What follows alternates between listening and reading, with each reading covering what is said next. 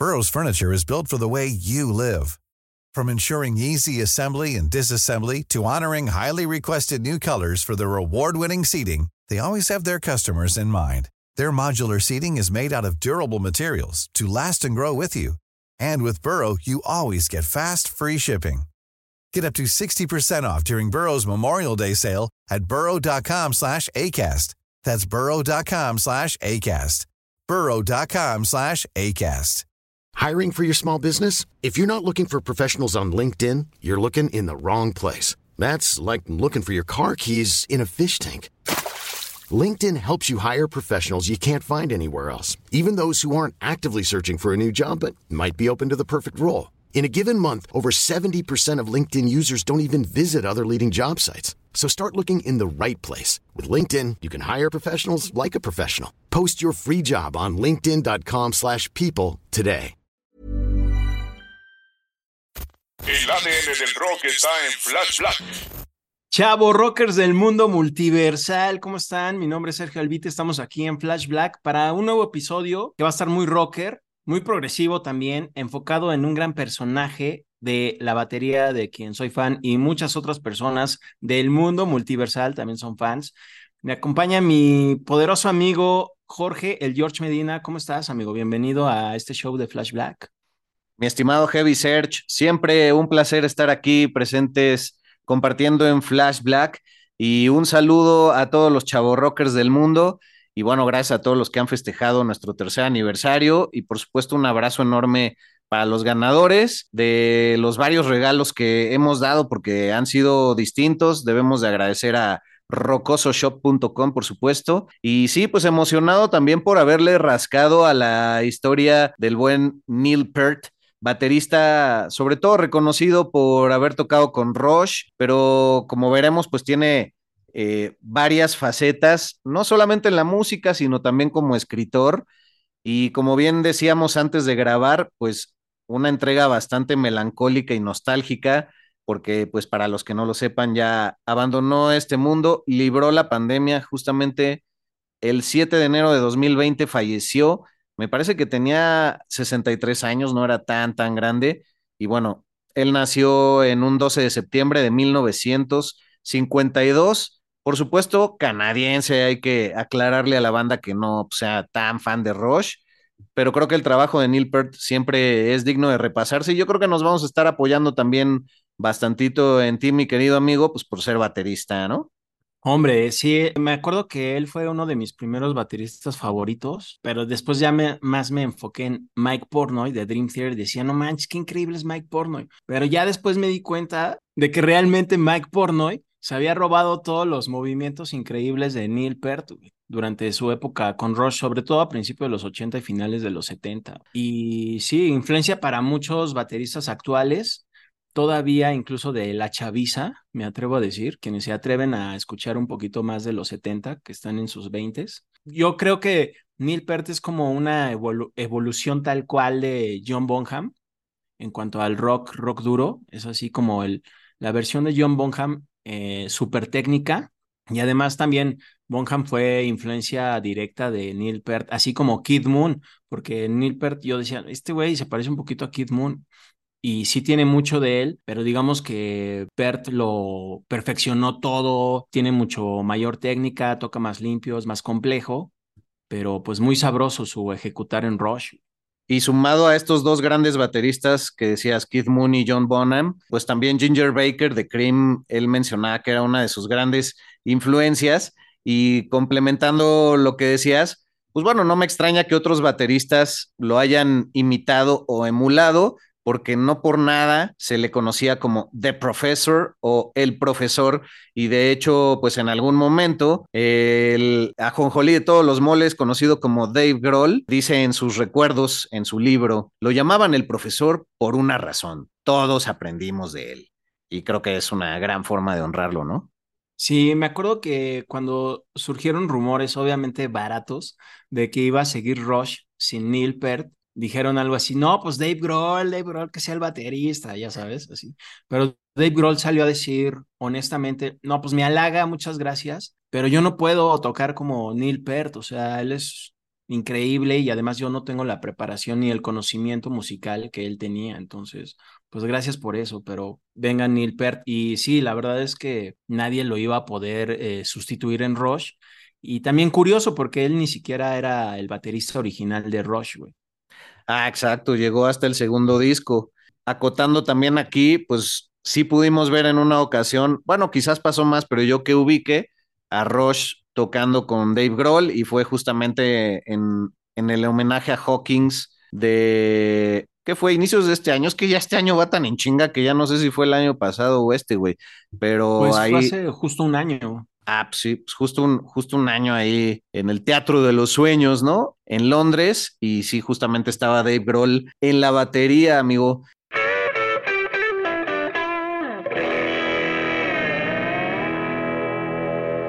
Si quieres, vamos a repasar un poco de los primeros días de quien se llamara Neil Ilwood Peart, quien es originario de Ontario, Canadá, para que pues nos vayamos un poquito en orden, porque ya adelantamos algunas cosas, pero creo que es importante también ir viendo cómo incorpora él cosas a, su talento y a su ejecución, porque como bien decías, era un gran dotado y un gran estudioso, entonces no solo se conformó con esta escuela del hard rock que admiraba mucho, y por ejemplo en sus primeros días admiraba mucho también la escuela del RB eh, con exponentes como James Brown o Otis Redding, sino que se fue clavando en la escuela del jazz y demás, pero sí viene de una familia en la cual eran músicos.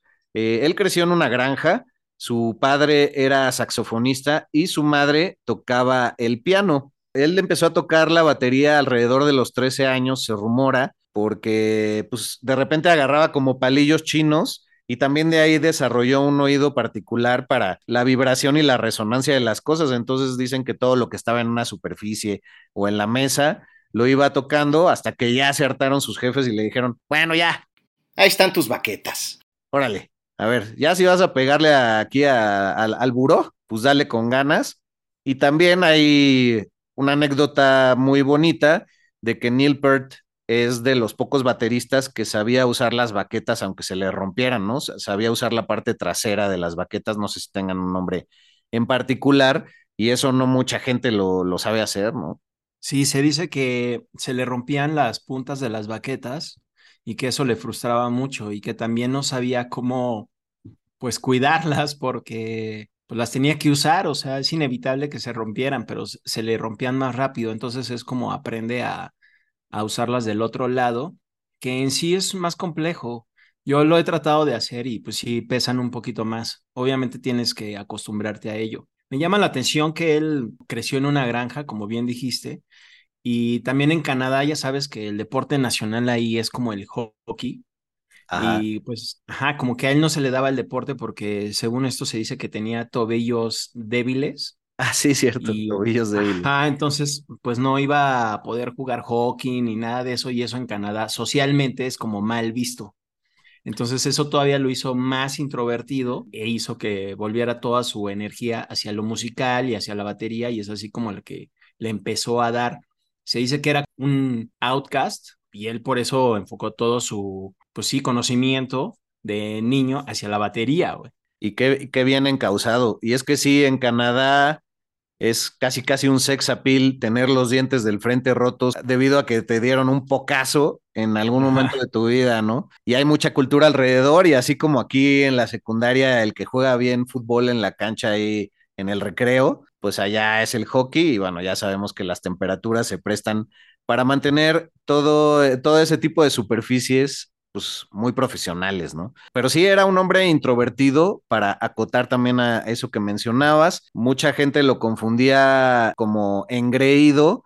Bueno, además no hemos dicho todavía que él es el principal letrista de Rush, ¿no? Y muchas de sus canciones son anecdóticas y de hecho, pues en esas primeras etapas en que era un poco rechazado y quizás sufría un poco de bullying, la rola de Subdivisions es algo autobiográfica para esos tiempos de su vida, ¿no? En donde todos pues, lo hacían como de un mamón y en realidad pues era una persona muy introspectiva. Sí, siempre parecía que era mamón. De hecho, cuando tocaba la batería, sobre todo en sus últimos años, al menos con Rush, bueno, que nosotros lo podíamos ver, pues siempre tocaba bien serio, ¿no? A comparación, digamos, de Taylor Hawkins, ex baterista de Foo Fighters, que siempre gesticulaba mucho, haciendo notar que lo estaba disfrutando o en grande o que algunas cosas le costaban trabajo o que ya estaba sudando o no sé. Y Neil Peart, pues no tenía gesto alguno en vivo. ¿Cuántas veces lo viste? Perdón la interrupción. solamente una vez tuve la fortuna y la única vez que vino a México fue en el Foro Sol y se dice que no vendieron boletos y tuvieron que regalar varios y pues tuve la fortuna ahí de poder ir. En ese entonces fue 2002, imagínate, fue un lanón para mí pagar como dos mil pesos. Me costó casi alrededor de eso en, ese momento. Era como raro pagar eso, ¿no? Sí, sí, era una lana. Sí, y solo lo vi esa vez y todas las demás oportunidades que ya lo vi, pues fue en la tele ah, o en YouTube ahora, y en sus DVDs que tienen varios en vivo. Y pues ahí aparece siempre así súper introvertido, siempre concentrado en su instrumento, con solos muy creativos de batería y pues nunca sonriendo y no por eso pues era algo negativo, ¿no? Claro, y, y casi siempre utilizando todos los elementos de su batería, que hay que decirlo, le daba una vuelta de 360 grados, incorporando este, desde, iba a decir un bong, pero no, un gong, hasta un montón de platillos, este, los famosos cowbells, un montón de toms, un montón de tarolas que dicen que, bueno, él, una forma de sacar toda esa furia que llevaba dentro del pasado y del presente, pues era a través de, ello y la tarola la llegó a tronar varias veces, pero sí, su set de batería es una de las cosas también más, más famosas de Neil Peart, ¿no? Sí, eso que mencionas que ya le daba la vuelta a él la batería, lo empiezo a hacer como ya a finales de los 90, mediados por ahí. Y hasta el final de Rush es que eh, lo mantiene. Además, también es muy distintivo su kit, porque de acuerdo al tour o a la temática del disco en turno de Rush, por el que estuvieran haciendo alguna gira mundial, es que estaba adornado su, todos ah. los tambores, ¿no? Si hacían la gira Time Machine, entonces los, los adornos de los tambores pues eran relacionados con los relojes, con todo esto del tiempo, incluso los platillos también tenían adornos y distintivos de relojes, güey. Algo que pues todos los fans, incluyéndome, pues nos hacían volvernos locos así por ver eh, no solo en vivo a Neil Peart, sino también las fotos, los videos que sacaban haciendo un resumen de su batería, ¿no? Y eso es algo muy distintivo y afortunadamente eso existe en todos los DVDs estos que mencioné en vivo, que se pueden apreciar esas baterías. Sí, qué importante. Y bueno, también era, era un hombre que, como mencionabas, pues igual esa apariencia medio de mamón, era porque no le, en un principio no le gustaba nada del meet and greet, que para la gente que no sepa, pues es esta gente que tiene boletos especiales que los paga o se los gana en algún concurso en la radio o lo que sea para conocer a sus artistas y charlar un poco con ellos. Y tampoco le gustaba mucho las giras por separarse de su familia y tocar en vivo, hasta que descubrió que tocando en vivo era la verdadera prueba de fuego para mostrar todas sus habilidades. Y también hay que sumar el comentario de que eh, le gustaba también mucho cambiar las versiones de las canciones, ya que se presentaba en vivo, ¿no? O sea, valiéndose de este jazz fusión y de todo lo que estudiaba, porque aparte él llegó a tomar clases de, batería ya a mediados de, los 90 con un jazzista, si quieres ahorita tocamos ese, esa temática, pero además de que para el señor Geddy Lee hacía muchos arreglos que fueran acorde a la interpretación de Geddy Lee, que en un momento dado cuando empieza la carrera de Rush, pues suena mucho como Robert Plant, a mí me parece, en el primer disco, y ya después las letras que escribía Pert también le hacía muchas sugerencias para la interpretación y variaciones, pero pues eso todavía lo cambiaba cuando se presentaba en vivo, ¿no? Muy curioso eso. Antes de ahondar en ello, fue en 1989 cuando él decide solo grabar con Rush y ya no salir de gira y ya después como que cambia de opinión y justo dice eso, ¿no? Que dice, no, pues ¿cómo tengo que salir de gira? Porque es la verdadera prueba para un músico, güey. El primer álbum de Rush, el homónimo, este que está muy curioso, que sale el logo en grandote, así como morado, color rosa. Eh, pues ahí toca eh, otro baterista que es John Rotzi. Para el segundo, Fly By Night, es donde ya entra Neil Peart y mete todo su estilo muy distintivo, sobre todo en la rola que abre el álbum que se llama Anthem, Para mí es de Ah. mis favoritas de Rush, es como bien heavy, bien rápida, y él implementa mucho su estilo, así todo intrincado, muy progresivo, y creo que además el álbum marca la pauta para lo que va a ser Rush en el futuro, ¿no? Sobre todo en los 70, ya súper progresivos y todo eso. Y sí, pues él empieza a darle ahí a sus pininos en las letras y sí empieza a dirigir justo a Geddy Lee, porque el primer disco, como bien argumentas, suena mucho a Led Zeppelin, ¿no? Y ya como que en el segundo, en Fly By Night, pues ya empiezan a, pues ahora sí como a adquirir su propio perfil, ¿no? Así, a distinguirse por ser Rush y darle pie a este rock progresivo que proliferó pues ya por muchos años y que está bien chido. Pero sí dice que de alguna manera producía a Geddy Lee, le decía, no, mira, canta así, hazle así. Y se dice que luego Geddy Lee en, en, concierto como que no le hacía tanto caso y, Ajá.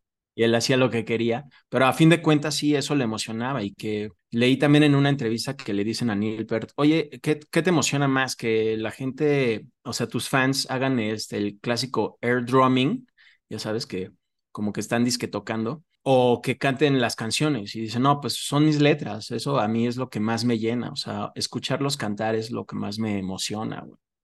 Ah, muy chingón de su parte, sí. Sí, creo, es muy emotivo.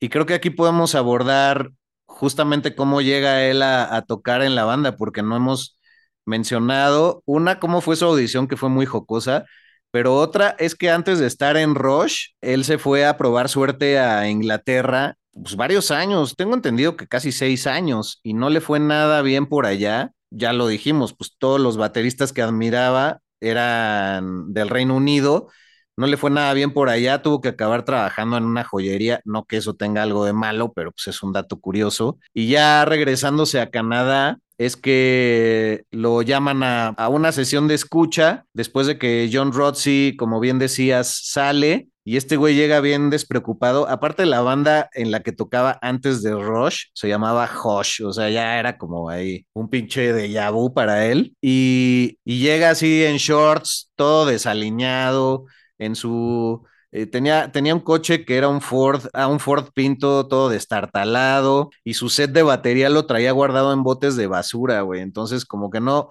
no dio la mejor impresión, la mejor primera impresión, pero Geddy Lee sí conectó bastante con su forma de interpretar y el guitarrista Alex Lifeson, sí es Lifeson, ¿no? Para no cagarla, porque ya ves que luego lo, los perseguidores con antorchas de, de, la pronunciación correcta del internet son medio cabrones. Ajá. Este, a todo mundo le da ahí como su Marta de baile por dentro. Marta de baile es una comunicadora acá que es bien mamona y como vivió en Estados Unidos, todo lo pronuncia así de que en lugar de que fui a McDonald's, fui a McDonald's y es como ay, pura mamada, ¿no? Ajá. Pero bueno, para contextualizar a los amigos que nos escuchan en otros países que no tienen por qué saber quién es Marta de baile y qué bueno, porque pues, esa paja mental no sirve de mucho. Pero bueno, eh, se supone que Alex Lifeson pues, no, no conectó mucho en ese momento.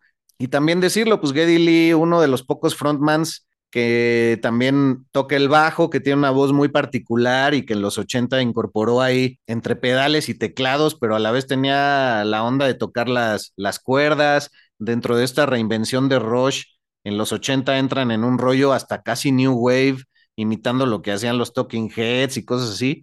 Estamos aquí embarrando un poquito de acá y de allá, pero para pues, que se vea quién es el personajazo, ¿no?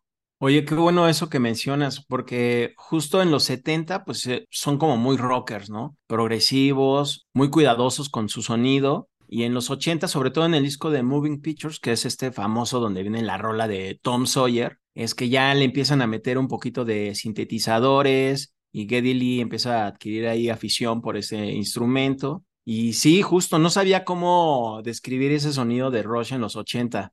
Qué bueno que lo mencionas, amigo. Así como New Wave, porque dije, no, pues ahí como que aligeran su sonido, se ponen medio fresones, pero sí se enfocan mucho en los teclados, justo porque Geddy Lee, pues un poquito como que se obsesiona con ellos. Y sacan estos discos, bueno, yo recuerdo el Grace Under Pressure y el Hold Your Fire, que sí son muy diferentes en cuanto a sonido a, por ejemplo, al Moving Pictures, ¿no? O al Fly By Night de los 70, güey.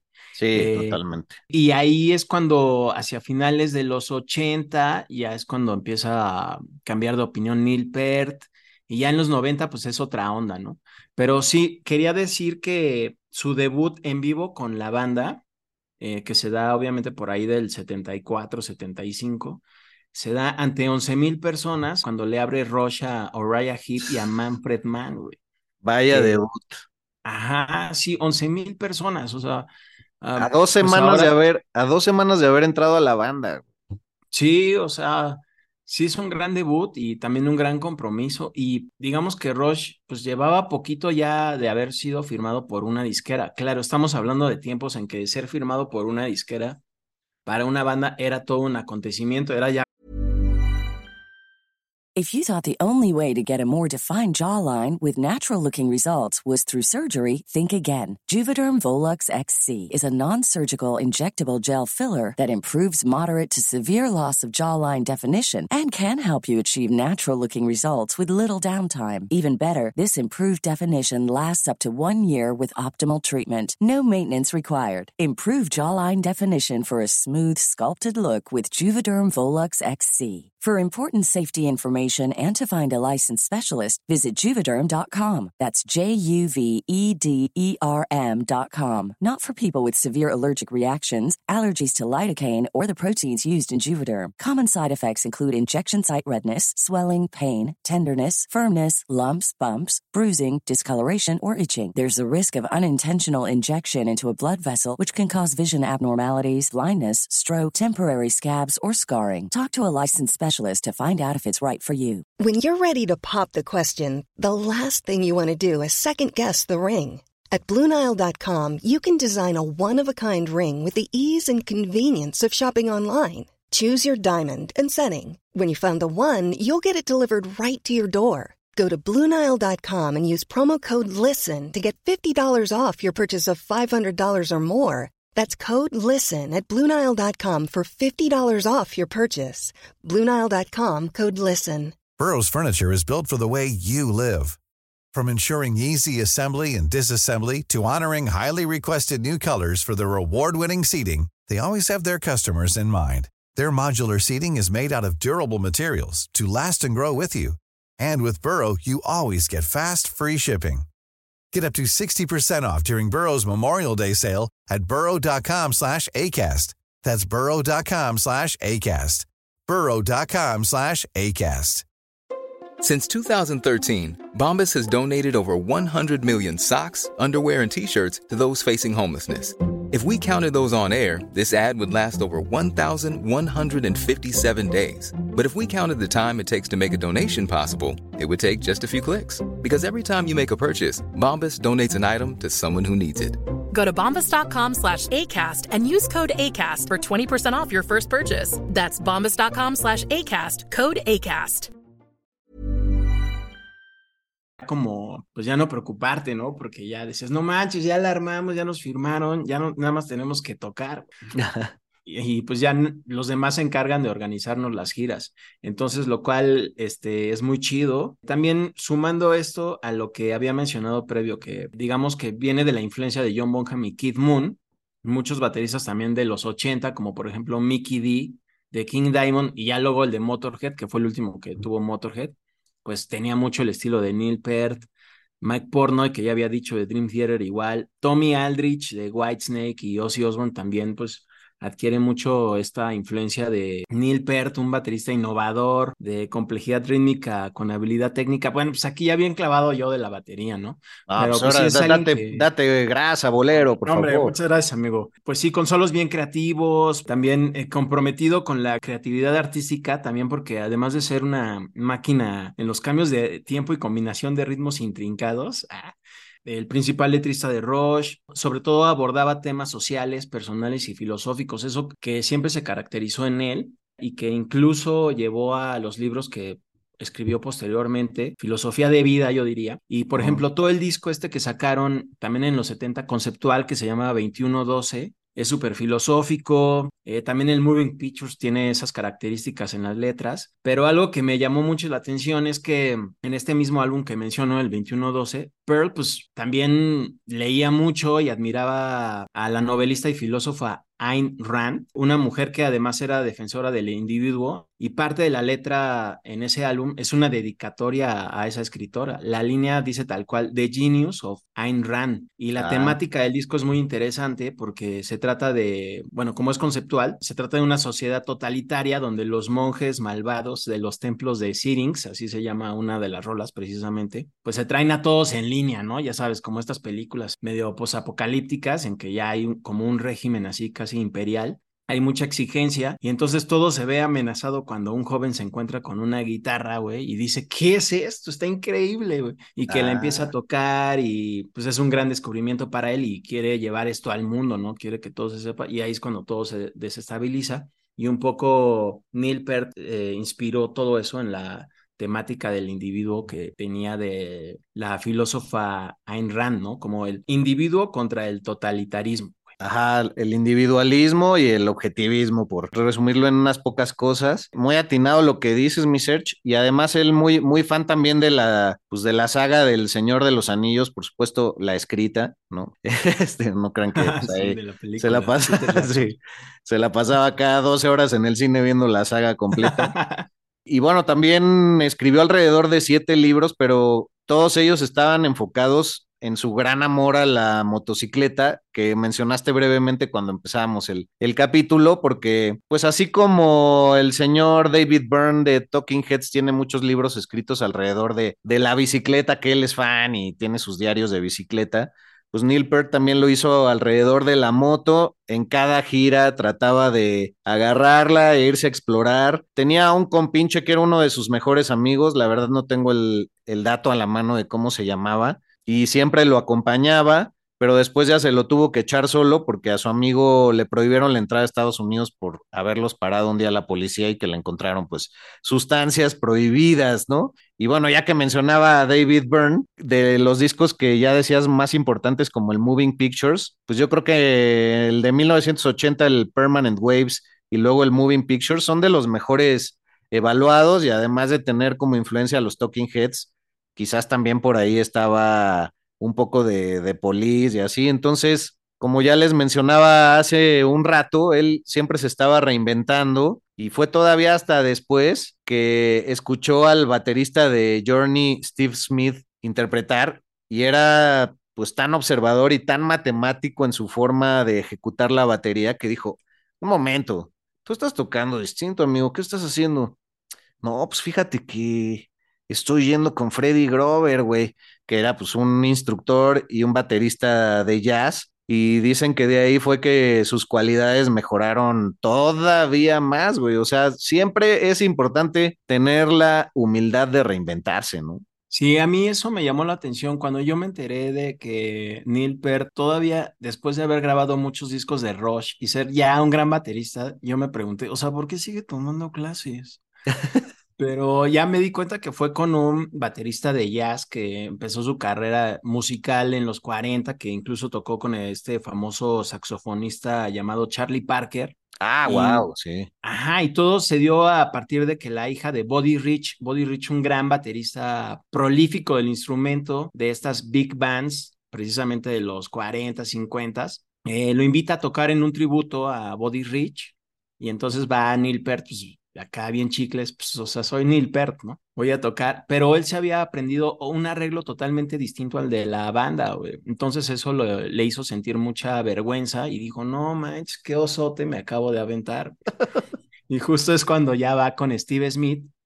Y bueno, coinciden en, justo en uno de estos eventos, tributo a Buddy Rich, y es con donde le pregunta y le dice, no, pues el Freddy, güey. Ah, pues a ver. Y Freddy Grover, pues baterista de jazz, tuvo como alumnos a Vinny Colaiuta, baterista de Sting, por ejemplo. Eh, también a Dave Weckl, otro baterista muy reconocido de jazz. Y por ejemplo, también Smith, que era baterista de Journey, ¿no? Y es así como que sí se reinventa con él. Incluso el baterista tradicional del rock, pues agarra las baquetas, pues así, ro rodeándolas con la palma de la mano y los dedos. Y a partir de Freddy Grover, pues ya implementa el traditional grip, que es eh, agarrar la baqueta entre el dedo medio y los dedos eh, índice y pulgar. Ah, ¿no? Y entonces ya en estos solos más recientes de Neil Peart en vivo, se ve como toca agarrando las baquetas en el sentido del rock clásico y de repente cambia al traditional grip, y es todo esto que implementa. Hay videos también en YouTube de drumchannel.com donde se le ve ya platicando a Neil Peart con Freddy Grover y diciendo, no, pues sí, aprendí esto contigo, güey, no, pues sí, te rifaste, güey, no, pues sí, gracias, güey. Y ya, y por ahí graba dos discos tributo a Body Rich e incluso él los produce, que salen por ahí del 94 y 97, güey. Entonces, sí, muy admirable de él que todavía, pues tomó clases, güey. Eso, eso me hizo sentir no tan inútil, güey. Oye, no manches, qué, qué, qué buena aportación y ahí se nota que pues tienes tienes las tablas bien entradas en, en, esta que es también una de tus grandes pasiones, ¿no? Y creo que estamos haciendo un acercamiento que le hace un buen honor a este gran baterista, el cual también recuerdo que creo que fuiste tú el que me avisó cuando falleció. Y yo la verdad es que lo, lo tenía ubicado pues, por sus amplias capacidades, pero nunca he sido demasiado fan de Rush y es una de esas bandas que he apreciado después de, pues de, haberlo escuchado y que su muerte me llevó pues un poco a estudiarlo. De hecho, en los primeros capítulos de Flash Black fue de las, de las muertes que recordamos, no sé si en el capítulo de, de Día de Muertos o algo así, pero ah, este hombre dejó material para leer, como decía, todos estos libros y además fue coautor junto con Kevin J. Anderson de tres novelas de fantasía steampunk basadas en el último álbum de Rush, Clockwork Angels. Clockwork Angels, disculpen ustedes. Y también los dos escribieron una novela de fantasía oscura que se llama Drum Beats, inspirada en los viajes de Perth, ahí por África. Y ya que hablábamos también de, de la motocicleta, como que todos sus compañeros de Rush, bueno, son un trío, no todos, así son a manada, pero pues sí decían, no pues este güey ya se va otra vez a dar la vuelta, güey, a ver si regresa. Y pues, en el 2010 sí, sí sufrió un accidente, güey, sí se cayó, güey. Ah, leí algo de eso que se cayó, pero que como que no dijo, ¿no? Porque los doctores le dijeron, no, que más bien le iban a prohibir dejar la moto y como era una de sus grandes pasiones, no dijo nada, güey. Sí, era para que los, el, su compañía de seguros no le prohibiera montar en, en, motocicleta a partir de ese momento. Entonces no contó ah, absolutamente nadie, nada para que pues no hubiera antecedentes, ¿no? Oye, y justo esto de la moto, yo sé de, de Neil Peart en la moto a partir de este viaje extenso que hace por Canadá, Alaska, Estados Unidos, México, llegando hasta América Central, específicamente Belice, por las dos tragedias que sufre, primero perdiendo a su hija, que muere en un accidente automovilístico de 19 años en el 97, y casi un año después, casi exacto, pierde a su pareja, con quien, según se, no era su esposa, pero creo que vivían en unión libre, eh, que se llamaba Jacqueline, quien muere de cáncer, quien se dice que estaba tan triste por la pérdida de su hija eh, Selena, que pues se deja vencer. Y es entonces que toma este viaje en moto que recorre 88 mil kilómetros por todas estas partes que mencioné hace unos minutos. Y les dice en su libro que se llama Ghost Rider Travels on the Healing Road, que salió en el 2002, se dice cómo le dice a Geddy Lee, a Alex Lifeson, en el funeral de su esposa, oigan, pues considérenme retirado. Y es ah. ahí cuando ya se va a este viaje en moto. Y en el 2000, afortunadamente, conoce una fotógrafa que se llama Carrie Nuttall, se casa con ella, un año después regresa a Roche y ¡pum! En el 2002 sacan otro disco bien chido que se llama Vapor Trails, que es el por el que vienen por fin a México. En una entrevista, el propio Neil Peart dice que Jacqueline murió de un corazón roto. Afortunadamente logra tener otra pareja, logra, logra tener una hija también que se llama Olivia, y ya para ese momento ya vivía en Santa Mónica, en California, porque a, pesar de ser un canadiense que estaba muy orgulloso de sus raíces, se va a vivir a, a California y ahí es donde, donde tristemente fallece, güey, de este cáncer cerebral que por muchos años bueno, por un, una tercia de años, pues nadie supo qué onda hasta que falleció y fue así de, no, pues sí, el típico de ya del funeral. No, pues sí es que ya andaba enfermito. Qué doloroso, ¿no? Qué bueno que pudo reconstruir su vida y qué bueno que hay una hija que lleva su sangre, ¿no? Y que seguramente lo está honrando bastante.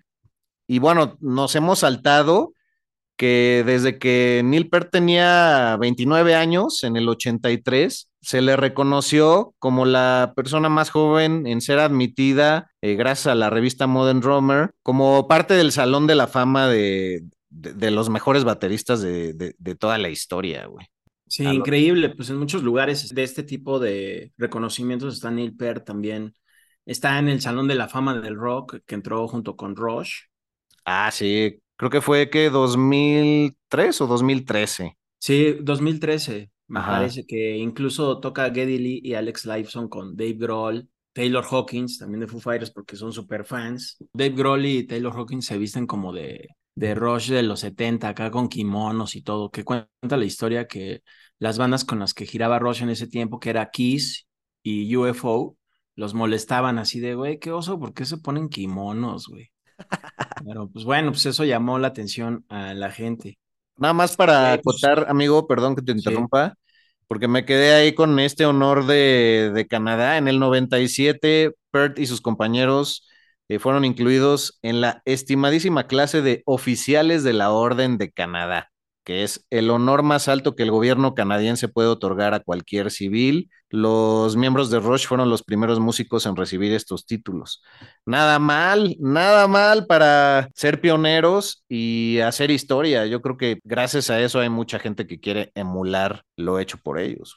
Sí, una banda que pues se retiró, bueno, su último concierto lo dieron en el 2015, en agosto precisamente de en Los Ángeles, California. Ahí como que todavía no estaba muy claro, pero en el 2018 Alex Lifeson ya dice así, no, ya, o sea, Ross ya se terminó por completo. Incluso empiezan a surgir rumores de que Lifeson y Geddy Lee van a formar una nueva banda con otro baterista bajo otro nombre o que van a sacar otro disco, pero nunca se concibió nada y un par de años más tarde es cuando ya fallece Neil Peart. En el 2016, a mediados es cuando se le diagnostica este cáncer horrible llamado glioblastoma, que como bien dijiste, pues comienza en el cerebro. Y pues fue un secreto que él tuvo muy bien guardado y solo tuvo junto con sus familiares y seres queridos.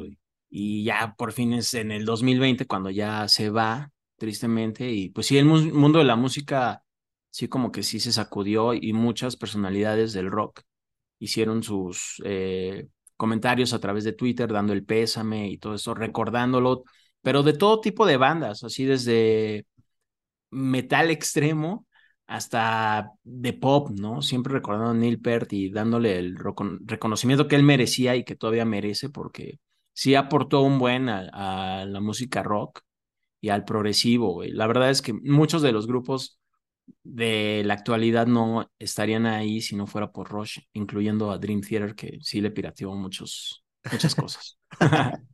Sí, incluso hay una película que se llama I Love You Man, en donde salen Paul Rudd y Jason Segel, que bueno, si no los ubican, pues es el, este, Paul Rudd es el que personifica a Ant-Man y Jason Segel, pues ahí en la serie de How I Met Your Mother personifica ahí al famosísimo Marshall, gran serie que soy fan.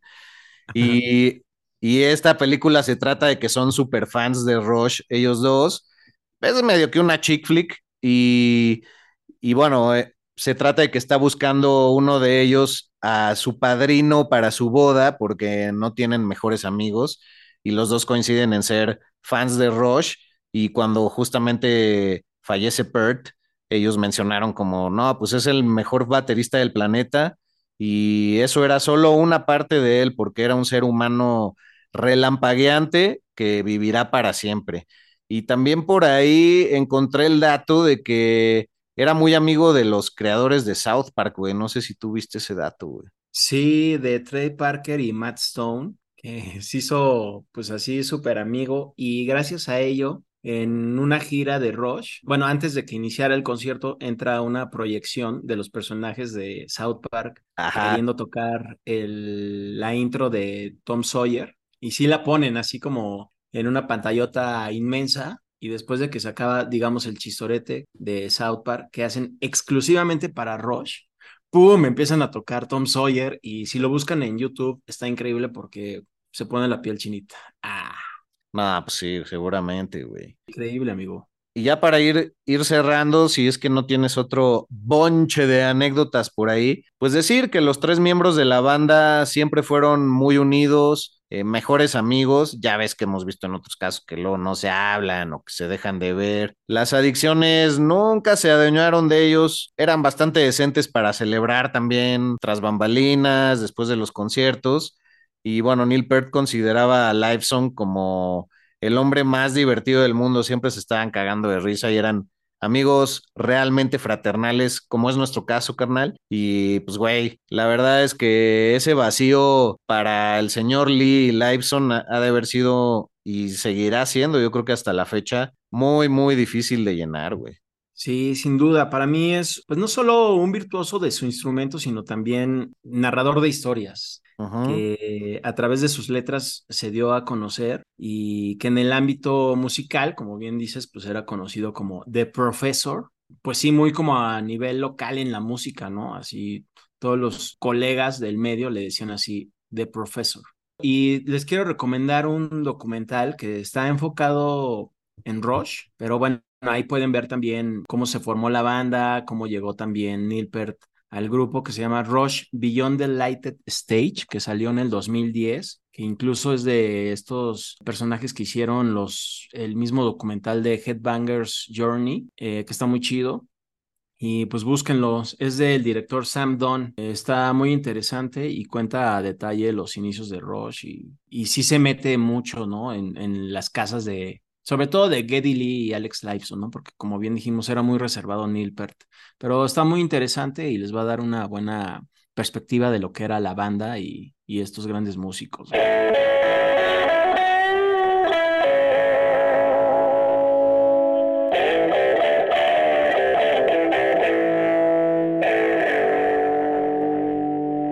Oye, pues gran recomendación para poder despedir esta emisión. Muchas gracias a, todos los que se han dado el tiempo de llegar hasta aquí. Arroba FlashBlackPod para Twitter y para Instagram. Arroba FlashBlackPodcast para TikTok. Estamos también en YouTube. Busquen FlashBlack Podcast. Y pues nos vemos ahí en el candelabro, hay que guardar la pila. Tendremos sorpresas y regalos alrededor de eso. No sé si antes o después de este capítulo que ustedes ya pueden escuchar, pero pues por ahí estaremos devastándonos. Y saludos a todos los hispanoparlantes y gracias por tu tiempo, mi querido Serge. Gran entrega, me parece. Sí, muy emocionante, muy emotiva y gracias amigo por la rifación con doble F de riff y saludos a todos los que están ahí afuera y dense un chance para recordar a Neil Peart y su gran legado.